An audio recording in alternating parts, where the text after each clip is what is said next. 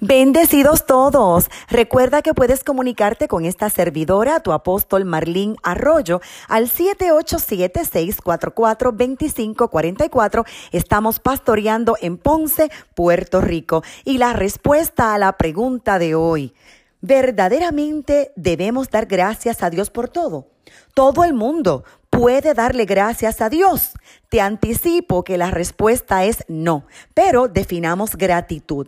Gratitud se define como un sentimiento de estima y reconocimiento que una persona tiene hacia quien le ha hecho un favor o le ha prestado un servicio por el cual desea corresponderle. Cuando se trata de Dios, dar gracias es un acto bellísimo, sinónimo de alabanza. Cita la Biblia en el Salmo 22.3 que Dios habita en medio de las alabanzas de Israel. Es decir, que Dios habita en medio de la gratitud. Le damos gracias a Dios por quien es Él y por todo lo bueno que procede de Él mismo. Cita Santiago 1.17 que toda buena dádiva y todo don perfecto proviene de Él. Así que de Él proviene la vida, la salud, toda bendición, el amor, entre tantas cosas. Pero darle gracias a Dios por todo darle gracias a Dios por el pecado. Esto se llama incongruencia, porque el acto pecaminoso contradice la santidad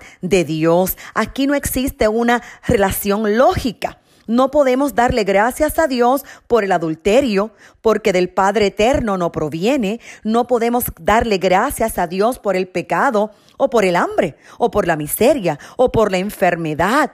Hay gente que le da gracias a Dios por actos de lujuria, de lascivia. Quien agradece a Dios por estas y cosas semejantes a estas carece de conocimiento bíblico y su oído no está afinado a la voz del Espíritu Santo. Más bien deben darse gracias a sí mismos por, por utilizar la libertad para pecar y darle gracias a las tinieblas que están colaborando con ellos. Y vamos a probarlo por la palabra del Señor. Dice Santiago 1, versos 14 y 15, que cada uno es tentado cuando de su propia concupiscencia es atraído y seducido. Entonces la concupiscencia después que ha concebido da luz pecado y el luego da luz la muerte. Esta palabra eh, concupiscencia en griego es epitumia, 38 veces mencionada en el Nuevo Testamento y se traduce como lujuria, deseo pecaminoso. Así que es en el corazón de la misma persona